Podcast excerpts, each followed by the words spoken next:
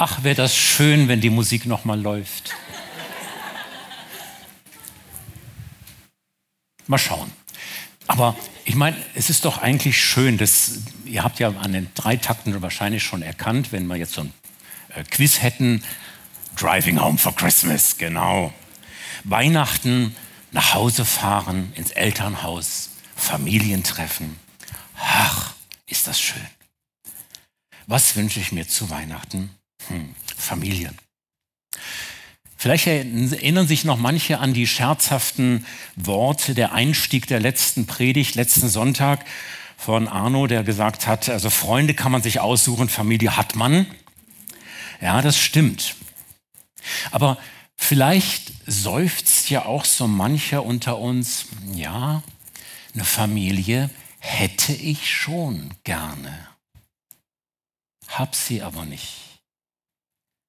Denn nicht nur nach Freunden ist da eine tiefe Sehnsucht in unserem Herzen, sondern eben auch nach Familie. Vielleicht nach einer Familie, wie ich sie noch nie hatte. Und eben bei den Berichten von den drei Neuen in unserer Viva-Familie habt ihr ja gemerkt, Familie, das ist was Besonderes. Familie, zum Beispiel ein Vater, wie ich noch nie einen hatte der mich wirklich liebt. Oder nach einer Mutter, die mich nicht ablehnt oder dauernd korrigiert. Nach Brüdern, mit denen ich nicht meine Kräfte messen muss, um mich zu beweisen. Nach Schwestern, mit denen ich nicht in Konkurrenz stehen muss. Und dann nach Kindern, über die ich mich freue, auf die ich stolz sein kann, wenn sie mich überflügeln Jesus erlebte mal einen Menschen, der in großer Not war, dringend Hilfe brauchte, die er ihm natürlich später übernatürlich natürlich gegeben hat. Und der sagte zu Jesus, Herr, ich habe keinen Menschen. Wie oft habe ich das als Klinikseelsorger gehört von Patienten? Eine große Einsamkeit ist in vielen Häusern unserer Stadt zu finden inzwischen 60 Prozent Single-Haushalte in Deutschland. Und dann kommt einmal im Jahr das Fest der Familie, wie Weihnachten ja auch genannt wird. Für die einen ein Sehnsuchtsort, unerfüllte Hoffnungen. Für die anderen ein Horrorszenario. Hoffentlich überlebe ich dieses Jahr. Und wieder für andere ein Fest der Freude. Endlich wieder im Kreis der Lieben. Weihnachten, ein Fest der Familie. Und es stimmt eigentlich. Und zwar wesentlich mehr, als es im ersten Moment scheint. Denn hier geht es letztlich an diesem Fest um die Familie Gottes. Aber davon später noch mehr. Vordergründig also ist die biologische Herkunftsfamilie gemeint. Aus allen Ecken der Republik fahren wir von Stau zu Stau, bis wir schließlich im alten Elternhaus ankommen, wo es ein großes Hallo gibt, Wiedersehensfreude. Schon vor der Bescherung gibt es eine Bescherung. Boah, bist du wieder groß geworden, sagt die Oma zum Enkel. Auf WhatsApp sieht man das nämlich nicht so. So eine Freude findet sich in der Bibel auch an vielen Stellen, wenn zum Beispiel Väter und Kinder oder Geschwister sich nach langer Zeit wieder treffen. Ja, das soll auch nicht verschwiegen werden.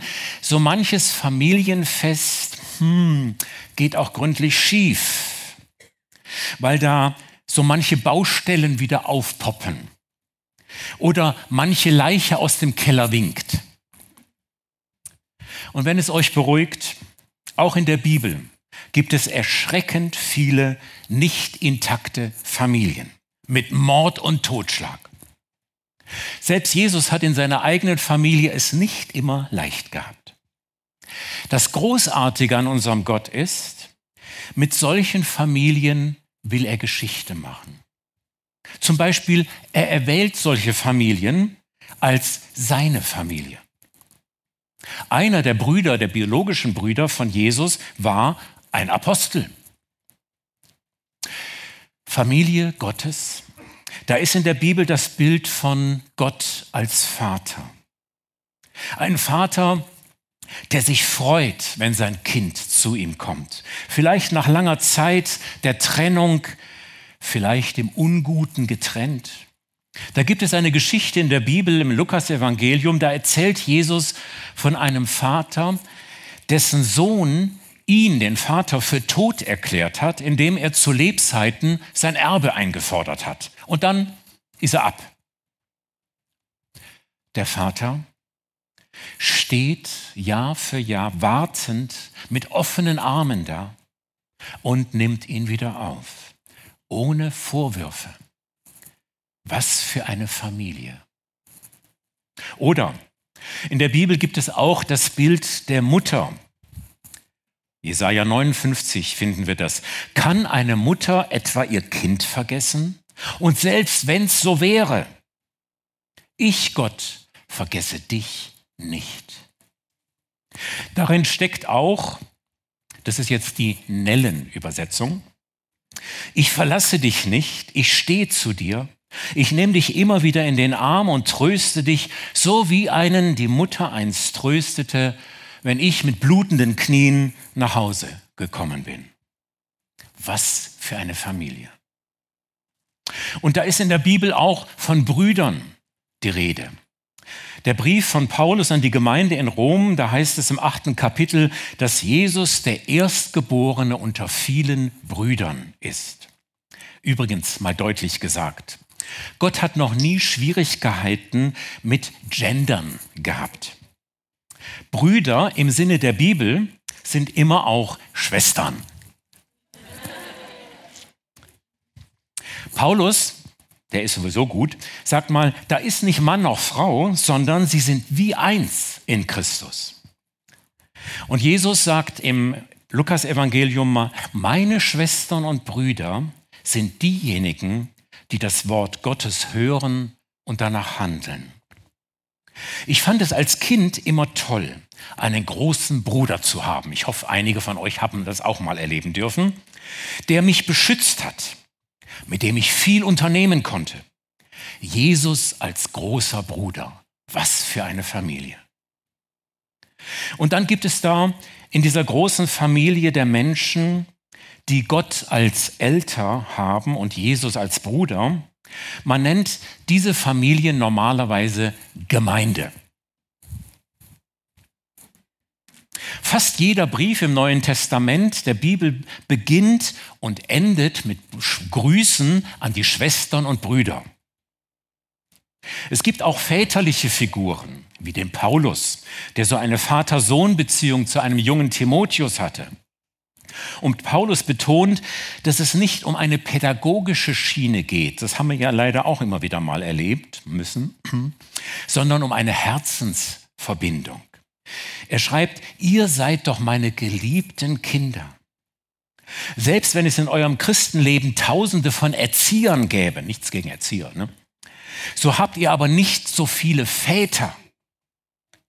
Als ich euch die gute Nachricht gebracht habe, habe ich euch wie gezeugt als Menschen, die zu Christus gehören. Und so bin ich euer Vater. Was wünsche ich mir zu Weihnachten? Familie. Driving Home for Christmas. Zu Hause hört euch das Lied nochmal an, weil man es hier nicht hören darf.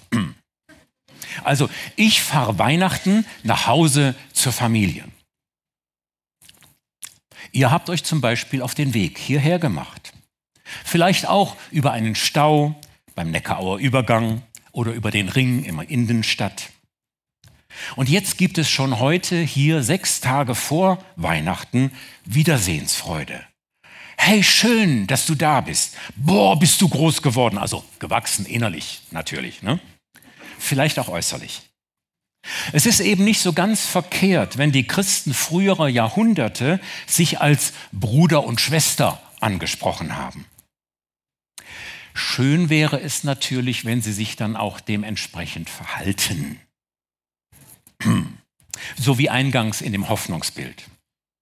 Das Großartige an solchen Familientreffen der Kinder Gottes ist, keine Leiche im Keller hat hier mehr was zu suchen.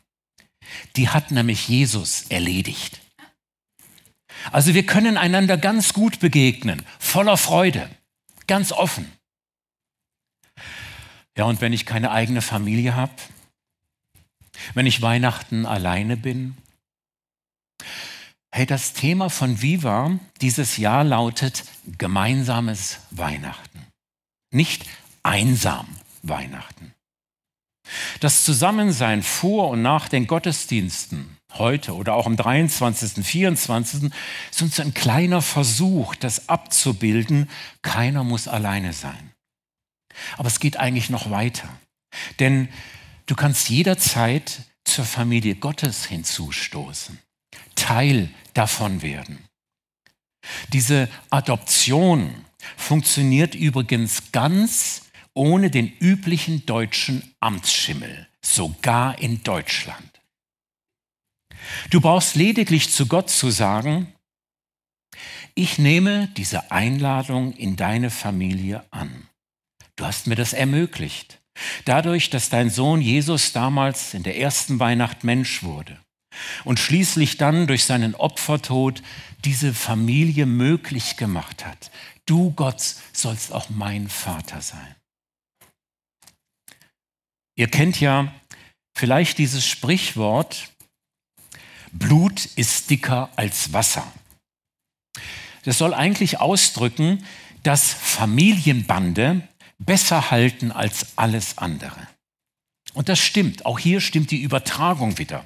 Denn Jesus war es, der durch sein Blut uns zu seiner Familie gemacht hat. Man könnte also von Blutsbrüderschaft sprechen oder im Zeitalter des Genderns von Blutsschwesternschaft. Also das Bild der Adoption in die Familie Gottes ist eigentlich sprachlich von den Grundsprachen der Bibel eigentlich gar nicht genügend. Es geht um eine Verschmelzung. Wir können sagen, als Familie Gottes haben wir die DNA Gottes in uns. Wäre das nicht toll, wenn an diesem vierten Advent du eine neue Familie bekommst? Mit einem Vater, der alles in die Schatten stellt, was irdische Väter beim besten Willen nicht zustande bringen können. So eng verbunden mit Jesus, dass Paulus mal schreibt, Christus lebt in mir und ich in ihm. Was wünsche ich mir zu Weihnachten? Familie.